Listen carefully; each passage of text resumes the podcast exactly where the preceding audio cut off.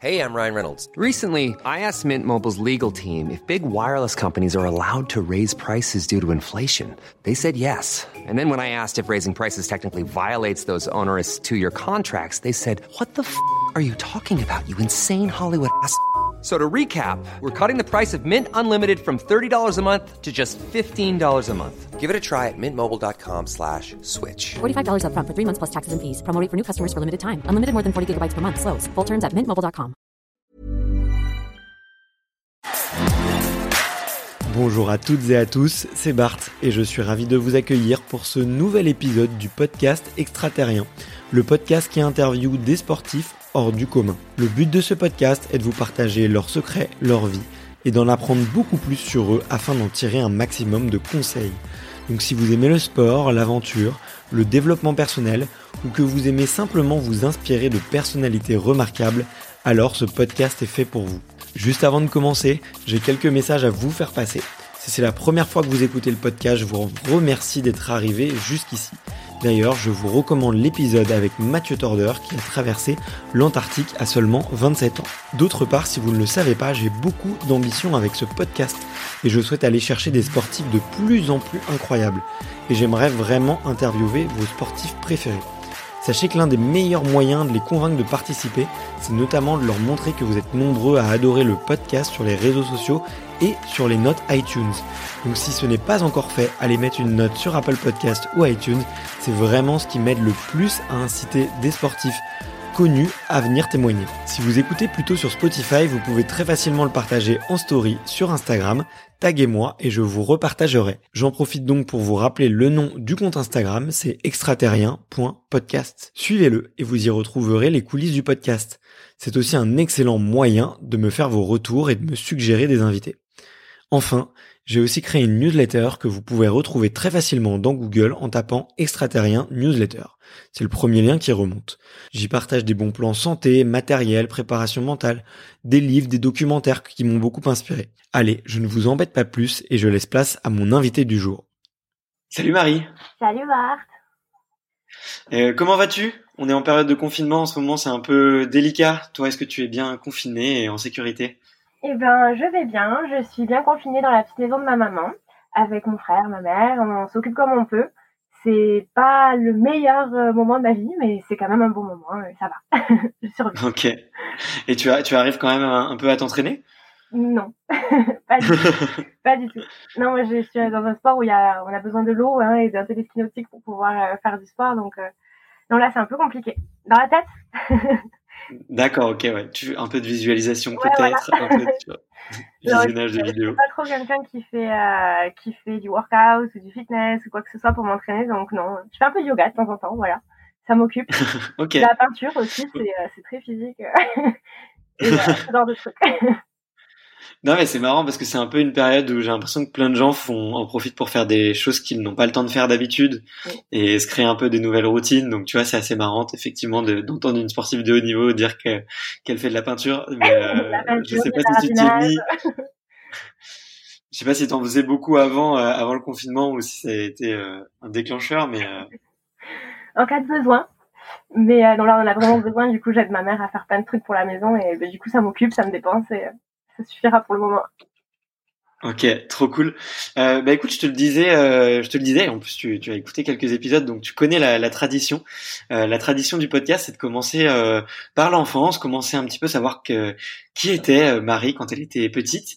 Et du coup, la première question est de savoir quel est ton premier souvenir de sport?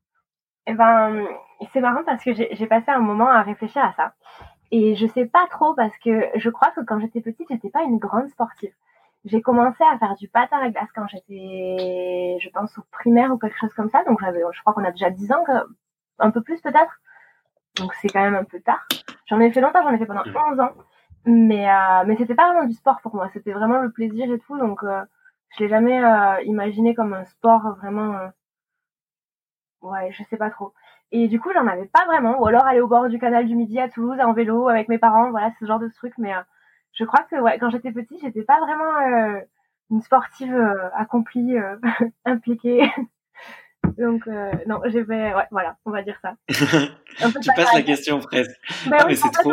J'ai réfléchi un moment et je me suis dit ben Non, en fait, j'ai pas euh, quelque chose que je que je perçois comme un sport. Je pense que la, en fait, la première fois où j'ai vraiment vécu le sport, c'est quand je suis rentrée en STAPS et qu'on m'a dit il faut que tu cours pendant longtemps. Et ça, c'était du sport et ça, c'était dur. Donc, tu vois, en STAPS, on est un peu plus vieux déjà. Ok. Et attends, mais du coup, tu disais que tu faisais du patinage. C'était du patinage euh, artistique ou du patinage de, de vitesse? Ok. patinage artistique. ouais. Bah, attends, c'est quand même euh, un sacré sport. c'est un sacré sport. Mais je pense que on était, j'étais en loisir. Hein. Il n'y avait rien de, de très sérieux. J'ai fait quelques compétitions. J'en ai gagné quelques-unes quand j'étais gamine, mais c'était vraiment des choses. Le week-end, tu vois, on s'entraînait un peu de temps en temps, mais enfin moi je le vis pas du tout comme un entraînement. Je le vis vraiment comme ben on allait se faire plaisir, on allait jouer avec les copines après l'école et c'était fun quoi. Ouais. Ok, et tu, tu penses que un peu euh, cette aptitude sur la glace, euh, je veux dire un peu être, c'est quand même un, écosystème un peu incertain pour un être humain, tu vois, ça glisse et une autre appréhension de son environnement. Tu penses que c'est t'en as tiré des choses après pour euh, pour ta pratique du wakeboard? Ouais, ouais, ouais, c'est sûr et certain. C'est bête parce que ça a rien à voir l'un avec l'autre, mais euh, mais il y a beaucoup de il y a beaucoup de choses qui sont qui sont, enfin, que je peux retrouver un peu déjà, un peu la vitesse, tu vois, tout ça, les chutes que je prends en wake à, à 30 km heure. Finalement, c'est du plastique, tout ça, ça peut faire mal. Mais en patin à glace, c'est pareil, on va assez vite et on est sur des lames qui sont très fines. Donc, euh, si on fait une erreur, ben, on se prend des tatanes sur la glace. C'est pas très accueillant non plus. Et euh, il y a beaucoup de choses avec. Ben, on, on fait beaucoup de rotation en patin à glace. Et du coup, ouais. au wake aussi, et c'est vrai que ben quand j'ai commencé le wake, je me suis dit euh, bon ben en patin à glace, j'étais capable de faire deux tours sur moi-même. Il faut qu'en wake, un jour, j'arrive à faire la même chose et je serai vraiment heureuse. Et, euh, et du coup, c'est des choses que je savais retrouver parce que j'ai un peu cette, euh, cette, ouais, je sais à peu près me repérer sur les certains axes grâce à ça, tu vois. Mais, ouais, ok. Euh, mais ouais, ouais, si, si. Puis après, j'ai réalisé après coup que finalement le patin, c'était beaucoup euh, ben, on réalise des tricks finalement. Et en wake, c'est la même chose. On va faire des tricks aussi. Donc, tu vas passer un peu de temps à essayer de réaliser la figure et tout. Donc, c'est un peu le même délire. Ouais, c'est un peu la même mentalité. Ouais, finalement, tu te bats un peu contre toi-même et t'essayes de d'améliorer ton style, d'améliorer la qualité du, du, geste. Ok, mais euh, mais c'est marrant parce que tu vois cette, euh, on, on, en parlait vraiment juste avant de commencer, mais tu vois le, le fait des, des sports un peu de ride et tout, c'est vrai qu'il y a une dimension en fait du corps vis-à-vis de son écosystème, vis-à-vis de son environnement, qui est vraiment différente, tu vois, pour les gens effectivement qui ont des pratiques euh, dans lesquelles ils vont faire des des, des figures ou quoi, et du coup, bah effectivement, ça me fait penser à l'interview euh, que j'avais fait avec euh, Antoine Bizet qui fait du VTT ou avec Benjamin Offray, lui qui fait du euh, qui fait du plongeon à 10 mètres. Ouais. Effectivement, la notion de comment se positionne le corps dans, dans son environnement, c'est c'est un vrai sujet et, et je me demande comment ça se travaille, quoi, en fait, finalement presque. Bah écoute, euh, pour moi c'est c'est juste j'en fais, j'en fais, j'en fais, j'en fais. Et au fur et à mesure, en fait, ce qui est, ce qui est très dur, c'est que je pense que tout ce qu'on va essayer de faire en termes de tricks, ça se passe très très vite. On n'a pas beaucoup de temps parce que à partir du moment où tu déclenches quelque chose et au moment où tu atterris, ben il se passe pas grand chose. Mais euh, au fur et à mesure que tu vas le répéter, tu vas apprendre à, à gérer ce temps en fait, qui va être de genre mettons dans la dans la vie ça dure deux secondes et dans ta tête la première fois ça dure genre un demi quart de seconde et au fur et à mesure du temps, de la pratique et du, des repères que tu prends, tu vas réussir à décomposer, à sentir mmh. certains mouvements que tu contrôles plus ou moins, ce que tu sens que ton corps est en harmonie avec la planche à ce moment-là ou bien avec l'eau. Et du coup, ben, tout ça, tu le décomposes à force de pratiquer, quoi. Mais, ouais. euh, mais j'ai pas de secret hein, pour ça. C'est juste que à force, tu comprends, tu décomposes. C'est ouais. surtout ça le mot, c'est que tu finis par décomposer ce que tu apprends. Ok, ouais. Bah finalement, ouais, j'ai un peu l'impression que les premières fois que tu fais, il y a un état de stress qui fait que le temps passe beaucoup plus vite. Et puis après, et puis il y a la peur de la gamelle qui est là aussi, parce que faut dire que. Et après, peut-être avec le temps, euh, effectivement, tu arrives à enregistrer beaucoup plus d'informations et le temps passe plus, euh, le mouvement passe plus plus lentement, quoi. Ok, ok, mais c'est hyper intéressant. Mais euh, on, on, va on va revenir sur ce sujet-là, mais je, je tenais quand même euh, parce que t'as dit une phrase tout à l'heure qui m'a interpellé et je me suis dit et je me suis dit qu'il fallait qu'on rebondisse dessus. Tu, tu, tu as fait STAPS, euh, alors que et la première fois on t'a dit que c'était, enfin, qu'il fallait courir, ça t'a semblé dur du coup. Ouais, c'était dur. Qu'est-ce qui t'a donné envie de faire STAPS? Euh, Écoute, euh, j'ai, j'en sais rien. ça m'a attiré comme ça. J'étais, j'étais en, on remonte là. J'étais en terminale en gestion en STG. Et euh, on est allé à InfoSup avec des amis, on n'avait pas vraiment le choix, mais euh, j'étais avec des mecs qui faisaient pas mal de sport à ce moment-là. Et on a dit, vas-y, on va voir ça, ça nous intéresse et tout. Et puis, je suis arrivée dans le stand et j'étais là, mais waouh, en fait, euh, bah, j'aime vachement ça, ça me tente. j'en ai parlé à mon prof de sport de l'époque. Merci d'ailleurs à, ce prof de sport. Euh, je lui ai dit, euh, vous croyez que, que je serais capable de faire ça? Et il m'a dit, Marie, grave, fonce. et là, j'étais là, bon, bah, ok.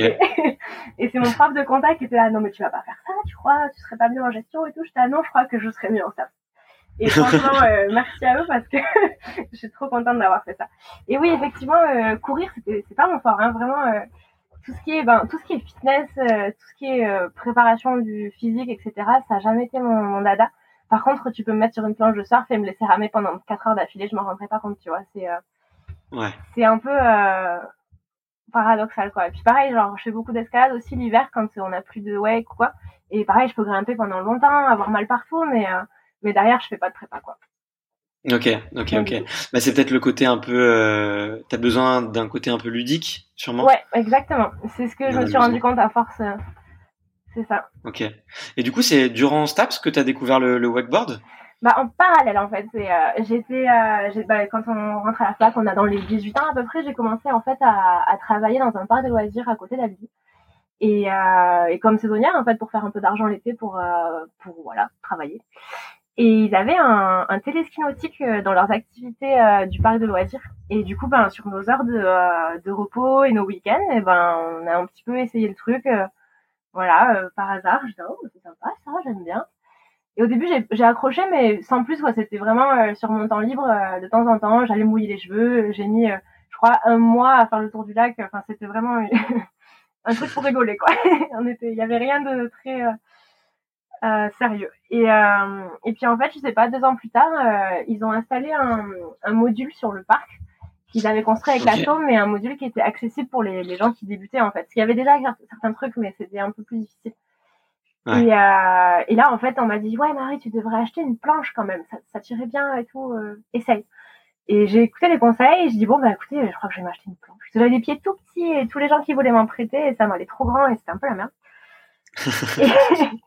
achète-toi une board. Donc du coup, j'ai acheté et, euh, et, puis dès que j'ai eu mon matos et que j'ai pu réaliser ce module, je me suis dit waouh, en fait, euh, trop bien, j'adore. Et puis là, ouais. j'ai plus trop arrêté quoi. C'était il y a il y a huit ans. ok, ok, ok. Donc ouais, ça a été euh, le coup de foudre à partir de, du moment où tu as, eu cette board. C'était quoi d'ailleurs comme board wow. Par curiosité? Alors c'était une très vieille board que j'avais payée pas cher parce que c'était la première et que je pensais que j'allais jamais en acheter une autre. C'était une G-Star. Et euh, sur euh, sur internet, elle était un peu foncée noire et quand elle arrive dans mes mains, elle avait un vernis paillette. quand je l'ai vue, j'étais waouh, paillette là, on va fort. Et elle était dure, enfin c'était encore les bords qui, qui étaient en mousse et qui n'avaient pas de flex, rien du tout. Ouais. Et euh, ah ouais, c'était une board en 127 cm. Aujourd'hui, je ride en 146. ouais, Donc c'était vraiment le début quoi. C'était la petite planche qui est arrivée par hasard. Après j'ai vite changé quand même, mais mais bon, j'ai réussi à apprendre plein de choses avec cette board déjà. C'est pas la board qui fait le rider, on dit souvent. bah ouais ouais c'est c'est clair. Mais euh, et du coup euh, ouais tu, tu tu reçois cette cette board tu commences à accrocher.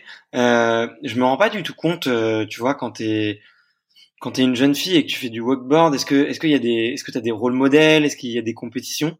Comment est-ce que euh, comment est-ce que se fait un peu le, le cheminement vers vers vers le haut niveau? Ben, je sais pas trop si euh, s'il y a un cheminement euh, plus ou moins, euh, on va dire, euh, que quelqu'un peut prendre et y aller penser comme ça. Je sais pas. Moi, ça s'est passé un peu euh, par chance, bon moment, les, bonnes personnes autour de moi et la bonne vibe que je, qui m'a fait accrocher. En fait, le, le parc où j'ai commencé, ils faisaient des petites compètes en fin d'année, histoire de réunir les locaux et de, de se marrer une bonne journée. Et bon, j'avais participé forcément puisque j'étais là. Ça s'était bien passé. Et puis après, on m'a dit, ah, tu devrais aller à celle-là, il y en a une à Barcarès et tout, ça va être bien, bien. Du coup, ben, l'été d'après, j'ai fait ça. Et en fait, ben, tout le monde m'a tout le temps proposé, ah, il y a une compète là, tu devrais venir et tout. Et euh, j'ai eu beaucoup de contacts grâce, à ça. Et de, de ci, de là, j'ai fini par participer à des trucs euh, en France, puis après en Europe, puis après dans le monde. Et en fait, c'est vraiment, euh, genre, euh, je suis tombée là par hasard, quoi. j'ai été intéressée, j'ai vu la lumière, j'ai dit, ah, bonjour, c'est cool ici. Et, et à chaque fois, j'ai eu des super expériences, j'ai rencontré des gens extraordinaires et qui m'ont amené petit à petit euh, jusqu'à là où j'en suis là, quoi. Ok, d'accord. Ouais. Donc ça se fait euh, un petit peu euh, sur le fil des rencontres, quoi. J'ai l'impression. Pour, pour, moi, oui. Après, euh, ben il y a d'autres petites nanas qui, qui font ça plutôt en équipe de France, fédérale, etc. et qui ont un autre parcours hein, que je connais pas du tout, mais mais qui ont peut-être pas fait les choses comme moi, un peu à la à la sauvette comme ça. Ouais. Et t'as jamais eu envie de, de les rejoindre? Et bien alors, pas vraiment. Euh, c'est un peu bizarre. En fait, si tu veux, le wake, il y a, il y a deux, on va dire, euh, façons de faire qui sont assez distinctes. Il y a plein de, de riders qui font les deux, mais il y a beaucoup de riders qui font soit l'un, soit l'autre aussi. Et en fait, euh, on distingue ça avec euh, le, on va dire, le, le fédéral fait beaucoup de air tricks. Euh, donc, c'est des figures, en fait, où on saute dans les airs grâce à la tension du câble. Et, et jib. Donc là, c'est tout ce qui est module et tout ce qui va être avec le plastique qui flotte sur l'eau. quoi. Et c'est vrai que euh, il faut être très polyvalent pour euh, pour faire des compétitions en fédé parce qu'il faut être bon en air tricks, il faut être bon en jib et il faut être bon en kicker aussi. Du coup, si tu es un rider qui est vraiment polyvalent, tu vas vraiment t'amuser sur les compétitions fédérales. Par contre, euh, si tu l'es pas, ben c'est pas très fun quoi. Et moi, c'est vrai que tout ce qui est air tricks et kicker, ça a jamais été mon mon grand dada. Et je me suis beaucoup éclatée dans le jib, donc tout ce qui est module, etc. Et il y a beaucoup de compétitions qui sont organisées euh, plutôt euh, sur un circuit privé, je dirais, qui euh, qui vont en fait créer des setups pour l'occasion ou alors mixer les modules d'un parc pour faire quelque chose de nouveau et tout. Et j'avoue que moi j'ai plutôt euh, un penchant pour ça. Et il se trouve que c'est jamais des choses qui sont organisées par la Fédé en fait. Donc euh, ça s'est fait comme ça en fait. C'était pas vraiment un choix de dire bon ben je fais pas de compète fédérale. Mais euh, c'est juste que ce qui m'attire, c'était plutôt les événements un peu plus privés, un peu plus corps, j'ai envie de dire, euh, du sport, quoi. Comme le FIS, par exemple, les gens qui, qui sont déjà allés à Montpellier ont sûrement vu le parc qu'il y a sur le Lez. C'est quelque chose qui est pas vraiment fédéral, quoi. ok. Et euh, mais du coup, ouais, du coup, il y a quand même, euh, il y a une équipe de France en wakeboard, euh, mais ouais. ils sont plutôt, euh, du coup, comme tu le disais, assez polyvalents, quoi. Oui, oui, oui. Après, euh, il y en a qui sont excellents dans toutes les disciplines et qui, qui franchement, assurent dans, dans tout, quoi. Mais c'est que Ouais. vu qu'ils sont bons, c'est bien pour eux de, de faire la compétence des fois. Ok, d'accord. Et ça rapporte quoi finalement de, de faire de la compétition en fédéral plutôt que plutôt qu'en privé? C'est une bonne question. je pense que, bon, après, t'as toujours, euh, ben, ça fait plaisir d'avoir les titres, etc. Je pense que du fait de faire partie de l'équipe de France, tu dois avoir du soutien de, de la région, de, de, bah, du pays, tout ça. Mais, euh, mais j'en sais pas plus. Je t'avoue que je me suis jamais vraiment intéressée plus que ça. Mais je pense que ça doit fonctionner comme ça. Il doit avoir un soutien quand même. Ouais. Et toi, t'avais des t'avais des rôles modèles quand t'étais quand tu commençais? Est-ce qu'il y avait des, des, des personnalités qui t'inspiraient dans, dans le wakeboard? Euh, évidemment. Mais euh, en général, euh, j'ai tendance à en fait à, à beaucoup aimer regarder et être inspirée par les gens qui sont autour de moi. Ça veut dire que le jour où j'ai commencé le WEC, en fait, les, les, les gars qui ridaient là où j'étais, j'étais impressionnée et c'est eux qui m'ont donné envie de bah, d'accrocher avec euh, avec la discipline. Et pareil euh, aujourd'hui quoi, c'est pas quelqu'un que j'ai jamais vu qui va me faire rêver, c'est vraiment quelqu'un que j'ai vu se battre pour un tricks ou ou rider avec une aisance qu'il fait en quelque chose de minuscule mais qui paraît d'être magnifique alors que tu sais le faire aussi et c'est beaucoup mieux chez lui. Et c'est vraiment ces riders qui, qui ont quelque chose de différent que j'aime beaucoup moi.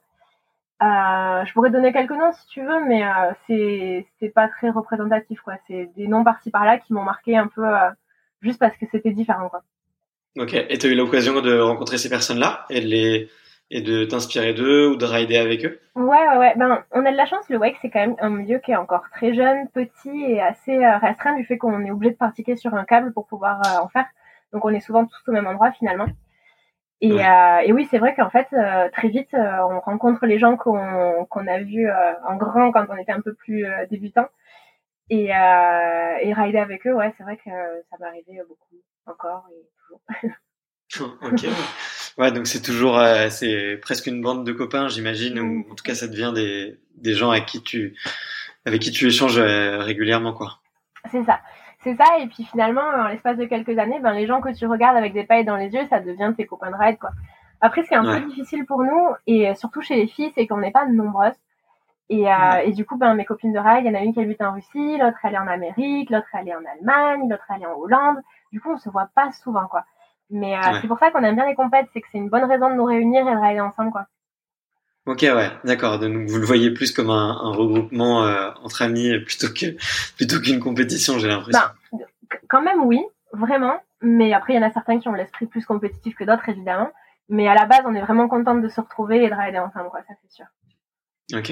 Mais c'est marrant, ouais, ça me fait penser à une autre interview que j'avais avec euh, Mathieu Péché, euh, en, qui lui fait du canoë biplace et il me disait on est tellement peu à travers le monde à le faire que quand, quand on a des compétitions internationales, on est content de se voir et, et on, on, fait on fait presque autant la fête qu'on fait du sport. Ah mais ça, ça fait aucun doute. Ouais. Et du coup, euh, comment comment c'est structuré euh, au niveau sur la scène mondiale le wakeboard euh, Excuse-moi, je, je te pose des questions un peu généralistes, mais je suis un petit peu curieux de, de savoir est-ce que il y a un circuit de Coupe du Monde? Est-ce que c'est majoritairement des, des compétitions privées? Est-ce que je sais pas, il y a une ligue? Comment comment est-ce que ça s'articule? Alors, du côté fédéral, je vais pas être super bonne pour te détailler parce que comme je suis pas, je suis pas trop impliquée, j'avoue que je vais pas dire des bêtises, c'est dommage. Ouais. Mais je sais qu'il y a, ben, je sais qu'on a la Ligue Occitanie là à Toulouse, euh, il y a certaines personnes qui sont hyper impliquées pour faire des petits championnats, des choses qui font un peu euh, briller les riders de la région. Après, euh, il y a tout un circuit Coupe du Monde et Championnat du Monde. Ça veut dire que, en plus, il y a deux fédérations dans le wake. C'est un peu, euh, je, je vais pas aller plus loin parce que je peur de tout confondre. Je connais pas assez. Ouais, ouais, d'accord. Et euh, du côté, euh... je me suis perdue dans ce que je voulais dire du coup. tu disais qu'il y avait ouais, deux fédérations euh, au niveau mondial, quoi. Et mm-hmm. ouais, c'est ça. Et... après, du coup, on a une grosse scène sur les événements privés qui, okay. qui se développe. Ok, et c'est aujourd'hui la scène privée, elle est, elle est plus exposée, peut-être médiatiquement ou je crois que oui, hein. Je crois que oui, finalement, parce que ça vient vraiment des câbles et des, des endroits où les, les gens ont l'habitude d'être, en fait. Donc, euh, il y a tout un engouement des gens qui sont sur le spot, qui vont, euh, qui vont faire partager l'événement et donner envie de venir, tout ça.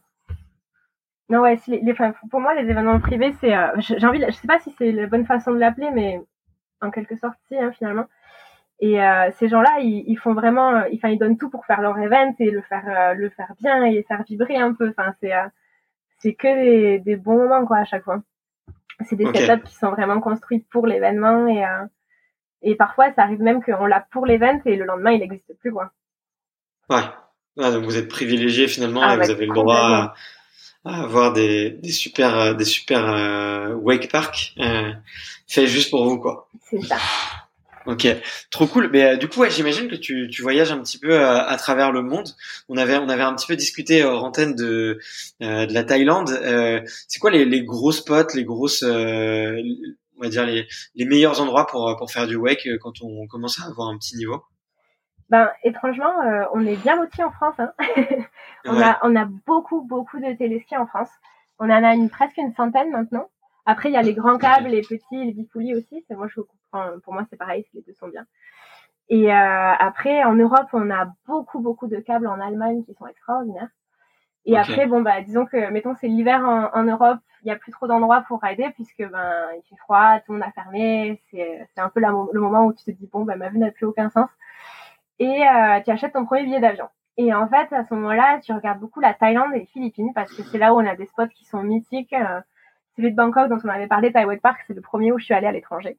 Et vraiment, euh, t'arrives là-bas, c'est un autre monde, quoi. C'est extraordinaire. Et les Philippines, ouais. c'est le deuxième endroit où je suis allée. Et je pense que c'est mon grand coup de cœur. Euh, J'aime beaucoup ce câble. Je me suis ouais. beaucoup, euh, ben, j'ai beaucoup évolué là-bas, quoi. Donc euh, j'aime bien. En général, on part. Enfin, quand tu pars au bout du monde, tu pars pas pour une semaine, quoi. C'est un peu court, sinon avec le jack là, tout ça. Donc euh, la, le mieux, c'est de partir pour trois semaines, un mois minimum. Il y en a même qui restent genre trois mois, quatre mois pour l'hiver parce que ben la vie est pas très chère en Asie et euh, et qu'en fait ben tu viens tu vas un peu pour ça là-bas tu restes sur le câble tu restes deux mois tu progresses beaucoup et tu rentres avec beaucoup de souvenirs. Donc du coup ouais voilà les ouais. les, les deux câbles principaux c'est vraiment euh, Thaïlande et Philippines. Après euh, il y a quand même enfin je pense que c'est un sport qui se développe énormément en ce moment. Et il ouais. y en a de plus en plus par exemple en, en Argentine euh, au Brésil en, bon en Amérique évidemment aussi. Mais c'est beaucoup plus grand donc ils sont un peu éparpillés Okay. Euh, Qu'est-ce que j'aurais d'autre en tête hein? En Turquie, il y en a un aussi où les gens vont beaucoup l'hiver. Moi, j'ai encore jamais eu l'occasion d'y aller. Ok. Mais voilà. En gros, c'est les destinations principales. Ah, c'est c'est cool. En tout cas, ouais, c'est c'est sympa, tu vois, ça fait voyager. Ouais, ouais, bah c'est trop. Franchement, c'est trop trop bien, quoi. C'est le, bah pour pour le coup, effectivement, tu vois, quand je suis allé euh, faire du wake en, en Thaïlande, euh, c'est vrai qu'il y a une, il y a un espèce de comment dire de déjà, déjà, il y a une un, atmosphère assez conviviale. Les gens se disent bonjour. Il y, a y, a une sorte de respect et on sent que l'ambiance elle est chill quoi. T'as musique à fond. Euh, ça passe du, du reggae, puis juste après ça va être peut-être plutôt du, du, hard rock et après de, de la techno. Euh, il y a une bonne ambiance et tout. Les, les gens sont assez, euh, sont, sont vraiment sympas, je trouve. Et euh, donc je comprends, je comprends que tu sois tombé, tombé addict et que tu aies envie de bah d'y rester plusieurs mois, c'est, c'est clair. mais du coup, du coup, avec les, les compétitions aujourd'hui, tu, tu arrives à, à en vivre? En vivre, c'est un grand, grand mot. Hein. Mais ouais. j'arrive à en survivre, je sais pas. Donc, je suis pas quelqu'un qui dépense énormément d'argent, donc euh, tout ce que tout ce que je gagne en général, ça m'aide à faire euh, à acheminer ma, ma ma saison quoi. Mais euh, mais non, je travaille aussi à côté, hein, sinon c'est compliqué. Ok. Mais après sur une bonne saison comme celle que j'ai fait l'année dernière, j'étais vraiment contente. Hein, j'ai surprenant. Donc avec l'argent que j'ai gagné, j'ai pu j'ai pu quand même faire beaucoup plus de choses que j'avais que ce que j'avais prévu à la base. Ok, d'accord. Après là, 2020, je pense que ça va être l'inverse du coup, vu que tous nos événements sont annulés, ça va être un peu difficile. Ouais, ça va être compliqué pour tout le monde, ouais. Et, euh, et du coup, c'est c'est des price money pour, sur les compètes? Ou c'est des comment dire des plutôt les sponsors euh, que qui qui tournent autour de vous. Euh, euh J'imagine que ça doit être beaucoup dépendre des marques un peu euh, qui veulent euh, avoir un petit peu plus de notoriété. Ben, ça va dépendre des riders en fait, parce que finalement, euh, pour ma part, j'ai des sponsors qui me soutiennent, j'ai certaines marques qui me donnent des petits budgets et c'est très sympa parce que c'est déjà un premier pas, mais euh, mais c'est genre vraiment euh, c'est minuscule quoi, comparé à ce que je dois dépenser pour faire tout ce que j'ai envie de faire dans wake. Et euh, après, c'est vrai que les prize money, pour moi, c'est ce qui m'aide le plus à continuer ce que j'ai envie. Mais il y a d'autres riders qui, qui ont des bons contrats avec des marques qui sont très présentes et, qui ont des, salaires au mois ou euh, des travel budgets qui vont euh, qui vont survivre pour toute l'année quoi. Et après, étant une fille dans un sport euh, un peu plus en arrière, j'ai envie de dire, c'est pas hyper encore connu le wake, donc c'est timide pour l'instant. Mais je suis déjà très contente d'avoir ce que j'ai parce qu'on n'est pas beaucoup à l'avoir, donc. Ouais, ouais. une belle évolution qui est possible à voir pour les suivantes, tu vois. bah ouais, non, c'est sûr, c'est un, c'est, enfin moi j'ai j'ai l'impression que c'est un sport de plus en plus, enfin qui qui est sur une bonne euh, une bonne voie, tu vois, euh, la démocratisation et tout. Mais comme tu l'as dit, il y a de plus en plus de lignes en France. D'ailleurs, tu tu l'expliques comment toi en France, en le fait qu'il y ait autant de autant d'endroits où tu puisses pratiquer, c'est peut-être plus, euh, ça vient peut-être plus du ski nautique? Et eh ben, je me suis posé la même question que toi. Je sais pas pourquoi on en a autant. Je sais pas pourquoi les gens se sont euh, pris d'amour pour ça et en fait partout. Mais euh, tant mieux pour nous. Hein. Mais c'est vrai que ça se démocratise énormément. Et je pense que il y a eu un truc qui est arrivé euh, il y a quelques années. C'est les petits câbles. On les appelle les bipoulis parce que c'est juste un aller-retour en fait. Donc, euh, je sais pas si tu connais ça, mais les grands câbles que toi, tu m'as, dont tu m'as parlé, c'est vraiment, t'as le câble qui tourne, les accrocheurs s'arrêtent pas, ça tourne à 30 km heure et toi, tu dois t'accrocher sur le câble. Alors qu'un ouais. c'est quelque chose en fait où tu as un accrocheur, une corde et un rider. Ce qui fait que tu peux avoir euh, un petit qui a 4 ans ou quelqu'un comme moi qui en fait tous les jours et ça changera rien, tu pourras vraiment faire ce que tu veux avec le rider. Donc ça veut dire que tu vas pouvoir l'amener sur l'eau tout doucement et peu importe l'âge, peu importe ses qualités physiques, son passé euh, dans les dans les sports de, de board ou quoi que ce soit, en fait tu as tous les atouts en main pour lui faire aimer le wake, ce qui fait que ça rend le, le sport hyper accessible pour tout le monde. Et, euh, et ouais, tu vas vraiment adapter la vitesse, donner les conseils en 1-1 et tout. Donc euh, tout le monde s'est dit, mais en fait, euh, le wake, ça peut être très très facile, quoi. Et ouais. c'est le cas. Enfin, pour avoir travaillé en bipool euh, pendant quelques étés, tu, tu fais démarrer tout le monde, même des gens qui n'ont jamais fait de sport de leur vie. C'est sûr, ils sont sur l'eau au bout de 15 minutes, quoi. Et c'est génial. Ouais, c'est trop bien. Donc du coup, je pense que les, les gens se sont rendus compte que une fois que tu t'y mets à fond, le wake, ça reste quand même un sport un, un peu extrême, d'action, ce que tu veux. Mais le jour où tu commences, ça peut être vraiment euh, accessible pour tout le monde. Quoi. Si dans les bonnes conditions, euh, c'est sûr. Donc peut-être que ça a aidé à développer euh, bah, le sport aussi rapidement parce que c'est vrai qu'il y a dix ans, il n'y en avait pas autant, mais en l'espace de, enfin, dix ans plus tard, il y en a partout, quoi. c'est hallucinant. Ouais.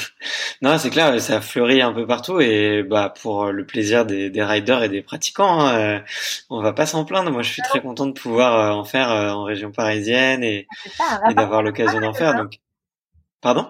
J'ai à Paris, il y en a beaucoup. Enfin, moi, à Toulouse, il y en a six autour de moi à moins d'une heure de route, quoi.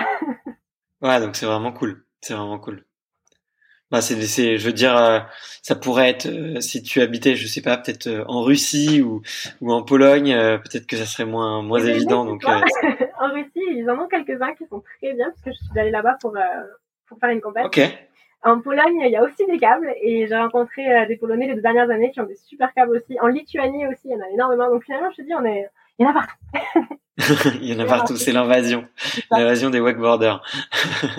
Trop cool. Et euh, tu, tu as dit que tu, tu avais un petit boulot à côté. T'as as le temps ou c'est euh, euh, qu'est-ce que tu fais à côté? Alors je, je travaille dans une chocolaterie. ok. C'est euh, ah, le, le boulot rêve pour moi. Bah oui déjà pour le pour le chocolat parce que j'en mange énormément tous les jours. C'est ma diète à moi. non mais c'est surtout qu'en fait ils marchent par saison aussi et leur saison eux c'est Noël donc juste après la mienne et Pâques qui est juste avant que je reprenne. Ce qui fait que à chaque fois que j'ai eu vraiment besoin de travailler, ben je peux m'adapter. Enfin, eux me connaissent et ils peuvent m'embaucher quand ils ont besoin. Ils savent que, que je ferai le taf. Mais euh, mais c'est surtout que ça correspond trop bien à ma saison, quoi. Donc en général, je vais travailler novembre, décembre, et puis après ce sera mars, avril, mai, quelque chose comme ça. Enfin, j'ai déjà fait plus, mais en général c'est un peu euh, c'est un peu la balance que j'arrive à trouver pour avoir assez d'argent pour ce pour faire la saison et euh, et me réapprévisionner quand j'ai terminé, quoi. Ok, d'accord. Bon, bah c'est c'est cool. Enfin, c'est c'est vachement intéressant de voir aussi un peu l'envers du, du décor, euh, tu vois, et de de savoir un peu le bah, ce que doivent euh, affronter un peu les, enfin, ce que doivent faire les sportifs pour euh, faire leur passion. Des fois, c'est c'est pas toujours euh, aussi facile pour tous, j'ai l'impression. Et aujourd'hui, tu vois, je voulais te poser une question, mais le alors bon, c'est marrant parce que toi tu confirmes un peu ce, euh, le comment dire le préjugé. Mais tu vois j'entends beaucoup parler euh, quand, quand je discute un peu autour de moi des, des sports de, de glisse ou, ou des sports un peu euh, comment on pourrait dire lifestyle ou freestyle je sais pas trop. Il y a il y a toujours un peu le sentiment de se dire les que les, que les, les, athlètes sont un peu moins professionnels ou qui se préparent un peu moins. Euh, alors toi c'est c'est trop marrant enfin c'est hyper intéressant c'est que tu effectivement tu confirmes un peu ça tu dis que t'aimes pas trop la prépa physique et que et euh, et que c'est pas trop ce qui et tu fais pas trop forcément de, de, de travail par autour de ça. Euh, mais est-ce que tu sens que c'est quand même un, un milieu qui s'est professionnalisé euh, ces dernières années? Oui, oui, complètement. Complètement. Parce que ben, finalement, moi je suis comme ça, mais c'est ça reste que pour moi finalement. Hein. Il y a plein de gens qui qui sont pas comme moi et qui s'entraînent et qui ont vraiment euh, notre euh, notre rapport au, à la pratique quoi. Mais j'ai remarqué souvent que les gens qui avaient tous cette préparation physique et, euh, et toute cette organisation sont plus les gens qui ont déjà, par exemple, eu des blessures. Et je suis désolée, mais je pense que ça, je pense que ça, en fait, ça, ça te, ça te prive de ce que t'aimes le plus en l'espace de un, une seconde. Tu vois, tu peux perdre tout ce qui t'anime en juste une blessure. Et, euh, et du coup, tu apprends en fait à organiser ta pratique avec euh, bah, de la prépa physique, de la récup, tout ce qui va être euh bon pour ta blessure pour revenir à ce que tu faisais avant que ça arrive, quoi. Et donc c'est vrai que ces gens-là, enfin pour en avoir autour de moi, après comme je l'ai encore jamais vécu, je touche du bois en ce moment même, euh, je veux pas te dire, mais je pense que ces personnes-là ont plus, tu vois, euh, envie de, de prendre soin bah, de leur corps, de ce qui peut ou ne pas réarriver. Et, euh, et du coup, euh, bah voilà, ils ont une façon différente de faire peut-être. Ouais, ok, ouais, je vois. Mais c'est c'est marrant, que ce que tu dis, j'avais j'avais jamais pensé à ça. Effectivement, le, le rapport à la blessure euh, et le fait que bah forcément, ouais, quand on, perd son outil de travail et qui est son propre corps, en fait, finalement, euh, bah c'est ça engendre pas mal de stress et de, peur, j'imagine. Euh, mais d'ailleurs, euh, ouais, dans, dans le WEC, euh, c'est quoi les, les, les, les, blessures fréquentes et finalement, qu'est-ce qui peut qu'est-ce qui peut vous arriver? Parce qu'il y a, y a des chutes qui peuvent être assez violentes quand même, j'ai l'impression de manière générale, les chutes sont violentes, oui, effectivement. non, il peut y avoir des chutes, pas, on s'en fiche, mais en fait, il y a un truc tout bête, c'est que les, nos pieds sont attachés à la planche. Et en général, on sert bien nos choses euh, parce qu'on a besoin de ce contrôle. Donc, euh, si on tombe mal ou que la planche arrive dans l'eau et que ton corps il est encore en train de tourner ou quoi que ce soit, ben c'est les genoux qui prennent directement. Donc, il y a énormément de ligaments croisés. Il y a ben, des ménisques qui cèdent aussi sous l'impact, beaucoup de beaucoup de problèmes de genoux, d'entorse, etc. Après, euh, on est tracté par un cadre qui va vite quand même et on, arrive à tourner autour en faisant des passages de palo derrière nous et tout, donc les épaules, ça ramasse aussi. Ouais, j'ai l'impression que les épaules. J'aurais tendance à dire c'est les chevilles, mais ce serait vraiment euh, un dernier quoi. Ok, ouais, donc il y a quand même. Accident, euh, pas de chance, quoi. Mais les ouais. euh, première position, quoi. bon, ok, ok, ok. Ouais, bah, c'est un peu tous les sports, euh, beaucoup de sports de glisse hein, qui sont. On a beaucoup d'impact sont... finalement parce que on est, on est sur quelque chose qui va à 30 km heure. On prend des, ben, les kickers, tout ça, on, on, prend de la hauteur, on prend de la vitesse, mais on atterrit sur du plat. Et euh, bah, mine de rien, l'eau, c'est, c'est quand même hyper dur à, à cette vitesse-là. Et on a une board qui a une grosse surface, donc on traverse pas l'eau, on n'a pas d'amortissement. Donc c'est vraiment ouais. les genoux, le dos qui, qui prend en premier. Ah oui, le dos aussi. je sais pas, je sais pas ouais, le dos. Ouais. on prend bien dans le dos aussi. Bah, moi, j'étais, j'étais surpris. On atterrit en pente, quoi, par exemple. Ouais, ouais, je vois, ouais. Moi, j'étais surpris de voir euh, les wakeboarders, euh, les, le dos qu'ils avaient, quoi. C'était des dos, euh, c'est des dos, c'est encore plus, plus musclé qu'un dos de nageur. Euh, J'ai jamais vu des dos aussi costauds que des, des dos de wakeboarders, quoi. Une fois, j'étais dans le, en train d'attendre pour la sécurité euh, dans un aéroport et j'ai dû enlever ma veste parce que, ben, pour faire le contrôle. Le mec devant moi m'a regardé et il m'a dit, mais toi, tu dois faire du judo, non Waouh Non, non c'est pas ça, raté. Mais oui, c'est vrai qu'on a les, on a, on a des dos un peu euh, musclés. Et d'ailleurs, je pense que tous les gens qui ont déjà fait du wake pour la première fois et qui ont un peu réussi à partir ou pas trop et qui ont pris quelques gamelles, la plupart du temps, on a tous vécu ça. C'est waouh, je savais pas que j'avais des muscles à cet endroit en fait. Ouais, ouais exactement. Tu ouais. et tu sens vraiment que tu travailles beaucoup les muscles profonds et le dos euh, beaucoup quoi. Ouais, c'est clair. Bah ouais, tout ce qui est muscles profonds et c'est clair que qu'on les travaille beaucoup moins, euh, on va dire euh, au quotidien et, et c'est pas forcément ce qu'on ce qu'on travaille le plus. Et puis quand on fait du ski, finalement, les muscles profonds du haut du corps, on les travaille pas du tout. Donc euh, donc euh, effectivement, euh, t'as as bien raison. Les, les, premières fois, ça fait des, des bonnes courbatures. Ça dure bien bien longtemps, ouais. Ça donne bien longtemps. Bon. Étrangement, la première fois de ta vie, mais la première fois de chaque saison aussi. Enfin, si t'arrêtes deux semaines le, le, jour où tu vas reprendre, euh, tu vas les sentir tout pareil que la première fois, quoi. Bon, tu vois, mais enfin là, par exemple, j'ai raidé pendant deux, euh, un mois cet hiver, mi, ouais, mi-février, mi-mars. Le premier jour du, du mois de février où je suis allée dans l'eau, euh, je pouvais plus bouger le lendemain, quoi. Et euh, là, ouais. ben, on est rentré, confinement, ça fait un mois et demi que j'ai pas bougé. Quand je vais avoir la chance de reprendre, euh, je pourrai plus bouger le lendemain non plus. Donc toi, le 12 mai, on peut t'envoyer un petit message sur Instagram. tu auras. tu on peut, on peut te souhaiter déjà d'avoir de, de, bonnes courbatures. Ouais. Par contre, euh, quelque, je fais, je fais pas du tout de, de prépa, mais quand même le stretching, ça. I'm Sandra, and I'm just the professional your small business was looking for. But you didn't hire me because you didn't use LinkedIn jobs. LinkedIn has professionals you can't find anywhere else, including those who aren't actively looking for a new job but might be open to the perfect role, like me.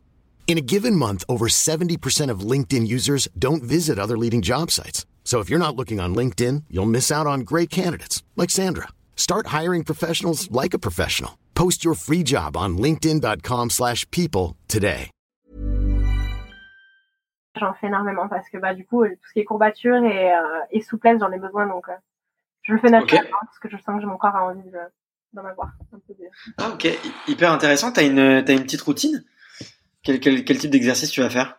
Ben c'est juste qu'en général après la session je sens déjà que mon corps est tout rigide parce que ben on a ramassé. Et, euh, ouais. et je m'étire beaucoup, ben, ben, mine de rien, les cuisses et les fessiers, ça, ça prend quand même parce que pareil, on saute, on atterrit. Ouais. Et euh, bon, les bras, évidemment, les épaules et le dos. Ok, donc voilà. toi tu le fais euh, direct après ta séance euh... non, Pas direct, direct, mais euh, avant la bière. non, mais en général je le fais le, je, après parce que si, sinon je le fais pas, j'oublie. Mais ouais. ouais. quand je suis encore sur le spot, quoi. Si je rentre chez moi, c'est foutu, je le ferai pas. Ok, d'accord. Et, et jusqu'à présent, t'as jamais eu de jamais eu de pépins physiques? Ben, je retouche du bois encore, pas des gros en fait. J'ai eu des, bon si, la, la saison dernière, j'avais les deux chevilles avec de belles entorses, c'était une horreur. Euh, j'ai eu des petits problèmes d'épaule, mais rien comparé à ce que peuvent avoir mes amis. Et euh, si j'ai les ménisques qui ont un peu ramassé aussi, mais c'est pas des choses qui sont vraiment sérieuses, quoi. C'est des petits bobos et euh, des brûlures, des, des, petites coupures, des trucs comme ça. Mais c'est pas quelque chose qui m'a empêché de, de pouvoir rider, quoi. Et okay. vraiment, pour l'instant, j'ai de la chance. j'ai une bonne épaule. Okay. Ouais, trop cool. Et euh, ouais, je voulais, je voulais te, te demander aussi un petit peu, est-ce que euh, tu vois dans les dans ton sport, euh, tu te prépares un petit peu mentalement? Est-ce que tu fais un tu visualises un peu ou tu essayes de, de préparer tes rides? Tu vois comment J'imagine, tu vois, je, je d'ailleurs, tu vas m'expliquer comment ça se passe sur une compète. Est-ce que c'est un nouveau parc? Est-ce que vous avez le droit de le tester avant? Euh, Et comment est-ce que tu fais toi pour euh, pour te préparer un peu euh, psychologiquement à, à, bien bien réussir ton ton ride? Alors, euh, effectivement, les parcs sont préparés pour la compète la plupart du temps. Mais le parc, c'est aussi l'endroit où en fait les clients vont venir. Donc la plupart du temps, c'est vraiment réalisé euh, la semaine avant ou la veille, ça arrive aussi. Euh, par exemple, il y a un câble en, Allemagne où la compétition, elle, se passe le samedi uniquement parce que sinon ils, ont des clients le dimanche, le vendredi et, le jeudi, pardon, parce que le vendredi, du coup, on a une journée où en fait pendant la nuit, ils ont installé tout le setup pour s'entraîner. Donc la nuit du jeudi, ils installent tout, le vendredi, on a les trainings, le samedi, on a la compète et le dimanche, c'est terminé, quoi. Donc euh, on a peu de temps sur ce genre de compète. Ou alors, par exemple, à Londres, on a en général une dizaine de jours et le setup apparaît petit à petit quoi avant la compétition.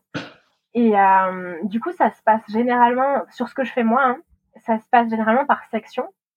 Donc okay. tu vas avoir par exemple sur la première ligne deux modules qui vont aller ensemble.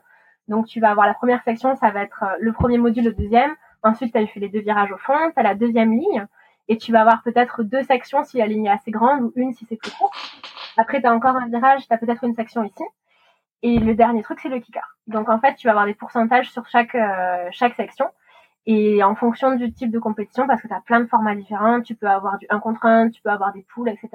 Et ben tu as soit ceux qui vont remporter la zone ou ceux qui vont euh, marquer le plus de points. Et du coup, c'est à toi d'être euh, d'être assez créatif, ben déjà pour avoir des tricks qui sont différents sur tous les modules, pour tourner dans les deux sens, pour avoir quelque chose de hyper polyvalent, de complet sur tout ce que tu sais faire, et ne pas le proposer dans les mêmes zones pour que du coup, en fait, tout ce que tu proposes soit consistant. Et, euh, et après, tu vas pouvoir avoir ta note qui va, qui va faire un, une balance de tout ce que tu as proposé. Quoi. Euh, okay. C'est des juges qui, qui mettent la note? Ouais, c'est ça. Okay. ça. En général, chaque juge a une zone appropriée euh, et voilà, ils, ils font euh, leur classement et ils mettent tout en commun à la fin et ça donne le classement général. Quoi. Okay. Généralement, après, il y a toujours des, euh, des formats un peu différents. Et, euh, et du coup, ben, c'est vrai que quand on s'entraîne pour faire la compète, enfin moi en tout cas, je fais les sections une à une, j'essaie de trouver un peu mes tricks forts sur certains modules où je vois qu'il y en a un qui me fait vraiment galérer, du coup j'essaie de trouver quelque chose de plus facile, euh, où je suis sûre de pas me mettre en danger pour pouvoir proposer mes trucs un peu plus forts euh, sur d'autres modules. Et du coup j'essaie d'équilibrer un peu mes sections et si je vois que ben au final euh, mon schéma me convient pas parce que je trouve que c'est pas assez que c'est pas assez consistant ou que c'est pas assez joli ou que j'ai pas je sens pas que j'ai le flow, je vais changer quelque chose et jusqu'à ce que je sois contente. Donc du coup, en fait, je construis un peu mon truc au fur et à mesure du temps que j'ai à... sur l'entraînement, sur ce setup, et, euh, et puis je fais un peu mon petit train-train jusqu'à ce que ça me rende heureuse, quoi. Mais ce qu'il y a, c'est que parfois, tu prépares quelque chose et t'en es sûr, et le jour de la compète, bah, tu fais une erreur, tu tombes dans l'eau et c'est terminé, quoi. Donc c'est un peu, ouais. euh, parfois, ça peut être très difficile. Mais voilà, après en visualisation, pardon, euh, je me suis rendu compte je le savais pas vraiment, je n'avais pas trop confiance, mais je me suis rendu compte que avant d'aller à l'eau, ben tout le temps je me refaisais le truc dans ma tête quoi. Je me mets un peu à l'écart, j'ai souvent la musique et euh, et je me refais un peu mon schéma et je me dis ok là je fais ça, là je fais ça, là je fais ça. Ça s'enchaîne très vite en fait. Mine de rien ouais. le module. Donc si t'es pas sûr de ta réception de ton module, tu t'es sûr que le celui d'après t'es t'es un cacahuète quoi. Donc euh, il faut que ce soit sûr à 100%. Ok. Ok, ça marche. Donc quoi, tu t'en es, tu t'es rendu compte que tu le faisais sans, sans savoir que c'était vraiment de la visualisation, c'est marrant. C'est et... le dire, du coup, ça m'a fait réaliser, mais. Ok, mais euh, mais c'est ouais, c'est hyper intéressant. Et euh, et le jour de la compète, vous avez qu'un seul passage ou vous avez quand même le droit de faire euh, plusieurs tours? Alors on a deux runs en général. Donc tu okay. fais ton premier run, tout le monde a le même, et ensuite un deuxième run. Et le meilleur des deux va compter. Donc si jamais tu tombes au premier par exemple, ça te met en l'inverse de la confiance. Et, ouais. euh, et du coup, le deuxième, tu essaies de le, de le, faire safe, ou alors tu balances tout, ça dépend un peu de ton, ton état d'esprit. Mais en général, bah, tu as deux chances, et puis il arrive qu'il y ait des repêches euh, au avant le deuxième tour, et du coup, là, tu aurais un seul run uniquement, et si tu tombes, ben, c'est terminé là. Mais après, tu peux repêcher grâce à ça et passer un deuxième tour. Quoi. Mais ouais, on a okay. deux runs, mais disons que si tu tombes au premier, c'est comme si t'en avais qu'un, quoi. Ouais. Ouais, ouais t'as intérêt d'avoir assuré au premier, quoi. Et si ça tombe pas, c'est vachement bien parce que du coup, tu fais un premier run où tu te la joues un peu safe pour avoir quelque chose de, bah, de, à proposer, quoi. Et puis être bien dans ta tête, tu vois, c'est important que quand tu finis ta compète, tu dis, putain, je me suis, j'ai fait un run je me suis bien amusé quand même. Et si tu as fait ce run où tu devais l'amuser et que tu, du coup, tu upgrades le, le suivant, c'est vraiment cool parce que c'est là où tu te lâches et que tu te fais plaisir parce que tu sais que tu as une base un peu saine au premier et au deuxième, tu vas te lâcher et tu vas vraiment t'amuser, quoi. Et ça, c'est cool. Ok. Ça arrive pas toujours. non mais c'est ok, c'est marrant. Je, je l'imaginais pas du tout comme ça et et c'est c'est hyper intéressant le le fait de de construire sa confiance en plusieurs runs. Je trouve que c'est bah, c'est assez propre à à ton sport finalement. Euh, c'est assez unique et je trouve ça plutôt cool. Mais d'ailleurs, euh, je voulais te poser une question un peu par rapport à la, effectivement, peut-être par rapport, je sais pas, je sais pas si c'est par rapport à la frustration, mais tu vois, moi j'ai j'ai l'impression que tu vois sur ce genre de, de, de sport, on a été parlé un petit peu de, de patin à glace au début, de patin patinage artistique. Euh, tu sais, de l'impression d'avoir fait un super bon, euh, avoir fait un super bon passage, être vraiment parfait, et en fait, euh, bah, tant qu'il n'est pas terminé, euh, tu vois, tu peux, tu peux te gameler à, la dernière seconde, à la dernière réception, et ça annule tout le reste, tu vois. Euh, et, et, du coup, tu vois, je, ma, ma question c'était de savoir est-ce que, euh, enfin, tu vois, c'est comment est-ce qu'on deal avec cette frustration-là, et comment est-ce que tu, comment est-ce que tu, tu, tu fais toi pour un peu, bah, rester concentré jusqu'au bout, parce que peut-être que tu peux envoyer tout dans les premières secondes et, et, et finalement te relâcher à la fin, quoi. Eh ben écoute, euh, je sais pas du tout comment on deal avec ce genre de frustration. Tu m'en diras plus. non, en fait, la, chance que j'ai, c'est que je suis pas quelqu'un qui suis vraiment, je suis pas vraiment compétitive. J'ai jamais vraiment envie de gagner quand quand je vais sur un sur un event. Mais ce que j'aime vraiment, c'est c'est avoir du plaisir à rider. Donc en fait, si je m'amuse sur l'eau, ben c'est pas grave quoi. Si si je tombe, si je tombe pas, si j'ai passé un bon moment, je suis contente si mon run vaut la peine et il va plus loin dans la compète, ben écoute, c'est du bonus, je suis super contente. Si jamais j'ai fait mon run et que je passe pas, et eh ben écoute, euh, c'est que je ne vais pas passer et puis c'est que l'autre a, a, mieux ridé et c'est super quoi. Mais euh, mais ça arrive parfois aussi que tu fasses pas ce que tu veux et que tu passes pas alors que tu pensais que tu allais y arriver ou tu vois, il y a plein de situations où en fait tu te retrouves avec euh, ben un petit un petit coup dur derrière quoi. c'est pas super agréable. Mais en général, moi, je le prends bien parce que ben, je sais très bien que si jamais j'ai pas réussi, c'est que ben, j'ai raté quelque chose. Donc euh, voilà, c'est pas, c'est pas gros quoi. Je sais qu'il y a des gens qui préparent des compétitions pendant des années, des mois, et, euh, et quand tu, quand t'as de la, un échec ou quelque chose très très dur, mais moi ça va, je le vis bien. C'est pas important. Genre, je vais pas m'arrêter sur ça. Il y a juste eu une fois où je l'ai eu un peu dur, mais c'était pas parce que j'avais pas gagné ou pas parce que j'avais pas passé le, le round ou quoi c'était, j'avais eu une, une, mauvaise journée, c'était une journée horrible. j'avais la campagne euh, dans l'après-midi, du coup j'avais fait mon premier run et j'étais en colère. Et euh, j'avais, enfin j'avais pas que j'avais pas aimé, mais bon j'ai fait ce que j'avais pu et voilà. Du coup j'ai pris ma deuxième corde pour le deuxième run. Et là je sais pas, je pense que j'étais un peu relâchée aussi de tout ça. Et là j'ai eu un flow, je me suis régalée. J'ai fait tous les modules comme j'avais envie, comme j'avais prévu, et puis je sentais que j'avais euh, que j'avais une bonne vibe et que ça se passait trop trop bien mais je l'ai réalisé à un moment en fait. Donc du coup, j'étais dans mon truc, j'étais concentrée, et puis à un moment, j'étais là, mais waouh, en fait, je suis en train de me régaler là, c'est trop bien. Et je me suis un peu relâchée, tu vois, dans ma concentration, et je me suis pris une tatane comme jamais. et j'étais écœurée parce que j'étais en train de m'amuser trop bien et j'avais envie d'aller jusqu'au dernier module. Et en fait, c'était juste avant le dernier. Et du coup, je me suis retrouvée sous l'eau et j'étais là, mais qu'est-ce que j'ai fait? Mais quel dommage, quel gaspillage. Parce que même si mon run, il allait pas passer au final, tu vois, c'était pas vraiment l'idée, quoi mais c'est que j'étais frustrée de ne pas avoir pu finir mon, mon, mon run parce que je l'aimais trop, quoi. Mais bon, voilà. Après, euh, c'est la compète. Hein. Si, euh, si t'es pas capable d'accepter euh, la défaite, ben c'est difficile, quoi. Ouais. Ouais, ouais, mais c'est marrant parce que tu as mentionné un petit peu le fait que, enfin, tu t'es dit ouais quel gâchis. Est-ce que tu ça t'arrive souvent de te filmer et de re-regarder après coup euh, comment tu comment tu évolues pour essayer de progresser? Alors oui et non, parce que finalement, euh, je ne suis pas quelqu'un qui cherche à me faire filmer, parce que tu peux pas filmer tout seul, en vrai, c'est compliqué. Mais euh, bah, du fait qu'on n'est pas beaucoup de nanas, qu'il y en a qui se démarquent plus que d'autres et tout, j'ai beaucoup de chance, beaucoup de gens me, me, proposent de me filmer. Et du coup, je me vois, oui, effectivement. Et parfois, euh, ça fait plaisir et parfois pas trop, quoi. Mais euh, quand tu te vois et que ça te fait pas plaisir, c'est sûr que tu as plein d'outils pour évoluer, quoi. Parce que tu te dis, ok, là j'ai fait ça, j'aime pas trop, mais je peux l'améliorer, etc. Et euh, plus précisément pour les, les tricks que tu apprends ou les gens qui débutent ou quoi. Comme je te disais tout à l'heure au tout début que euh, t'as pas le temps d'analyser tout ce qui se passe parce que c'est hyper rapide. Si tu as une vidéo de toi en train de faire un mouvement, tu vois comment la planche elle réagit, ton corps il réagit, l'eau, comment ça se passe, la corde, qu'est-ce qu'elle fait. Et en fait, en voyant tout en image, si tu fais des ralentis un peu ou tu mets des pauses au bon moment, bah, tu vas te rendre compte de tes erreurs ou bien de ce que tu peux améliorer. Et ça, c'est trop, trop cool. Ouais. Euh, c'est vrai que, j'ai l'habitude de, ça, ça m'arrive souvent d'aider des copines qui commencent ou, euh, ou de faire beaucoup de, pas du coaching, mais euh, de les aiguiller un peu, tu vois, de les épauler. Et les vidéos, franchement, c'est c'est trop bien, quoi. Qu'elles se rendent compte de ce qui se passe et de ce qu'elles ont fait comme erreur et un petit geste qui peut changer, les aider à, à évoluer, quoi. Donc, ouais, la Ouais. c'est trop, trop bien.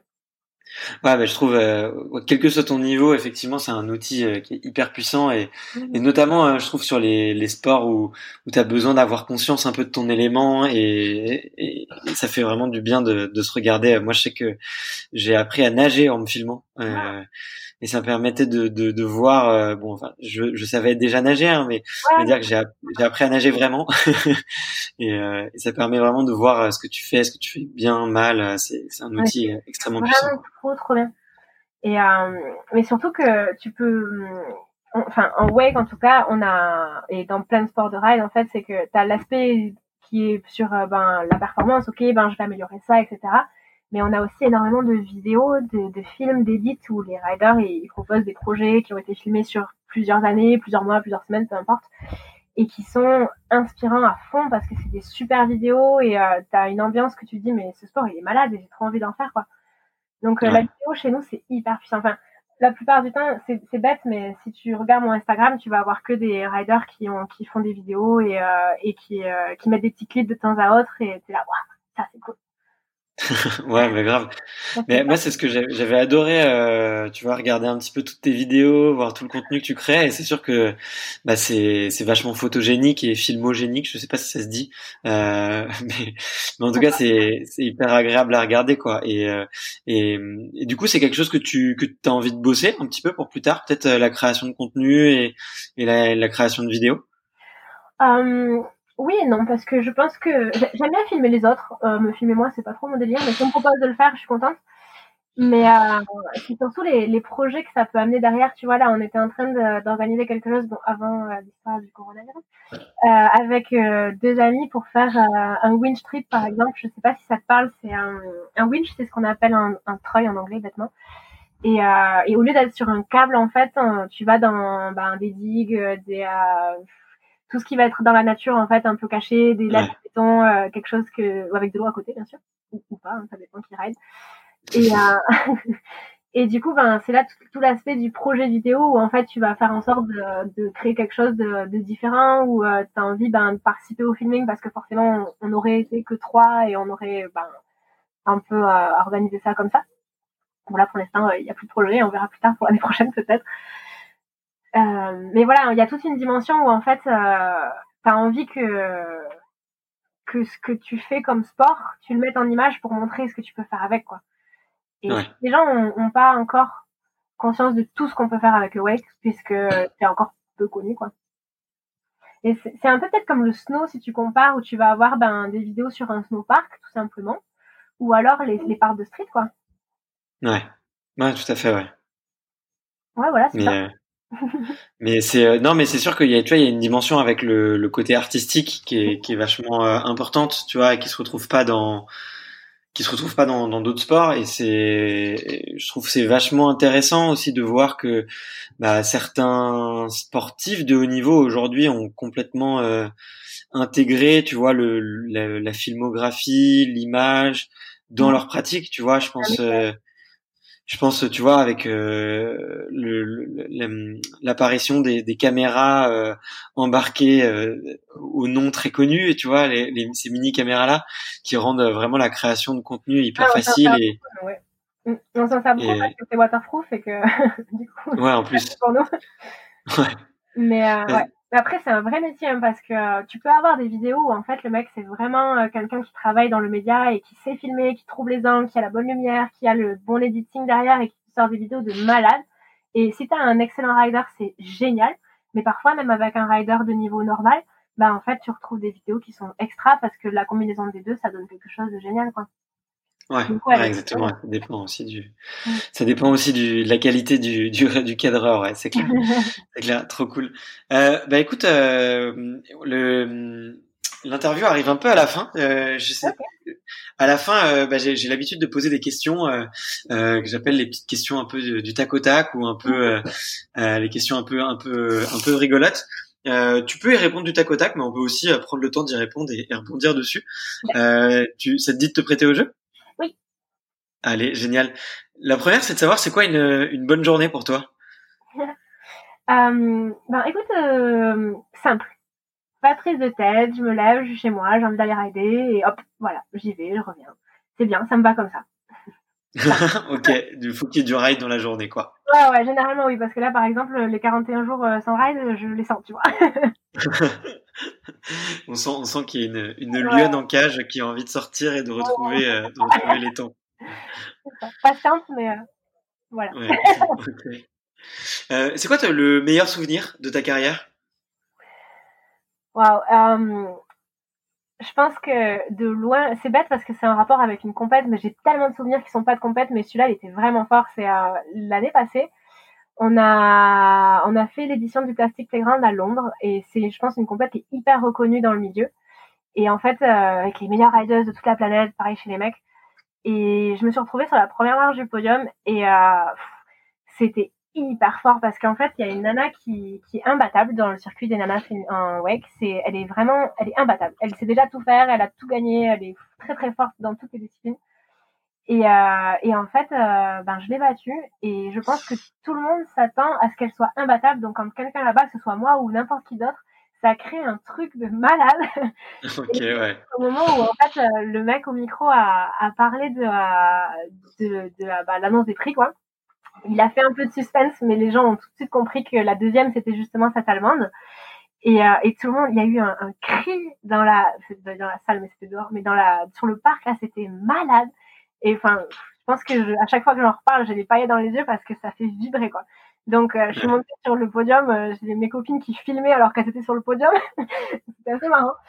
Et, euh, et mais enfin, j'ai crié comme jamais j'ai crié. Je savais même pas que je pouvais crier aussi fort. et, euh, et c'était vraiment un bon moment, quoi. Donc euh, ouais, je crois que ça, il restera longtemps. Juste du fait comment c'était organisé, du fait d'être monté sur cette marche, alors que c'était, la, enfin pour moi, c'est la compète la plus prestigieuse qu'il y a, euh, une des compètes les plus prestigieuses qu'on a dans le WEC. Donc euh, ouais, le meilleur moment, je pense que c'était celui-là. ok, trop cool. Et euh, mais en fait, vous découvrez le résultat au moment de l'annonce du podium, c'est ça? Oui, oui, oui. Il y a certains okay. qui regardent en, en, te disant peut-être je sais déjà ce qui t'arrive, mais en général, euh, ils disent rien du tout parce que ben, la surprise c'est le mieux quoi.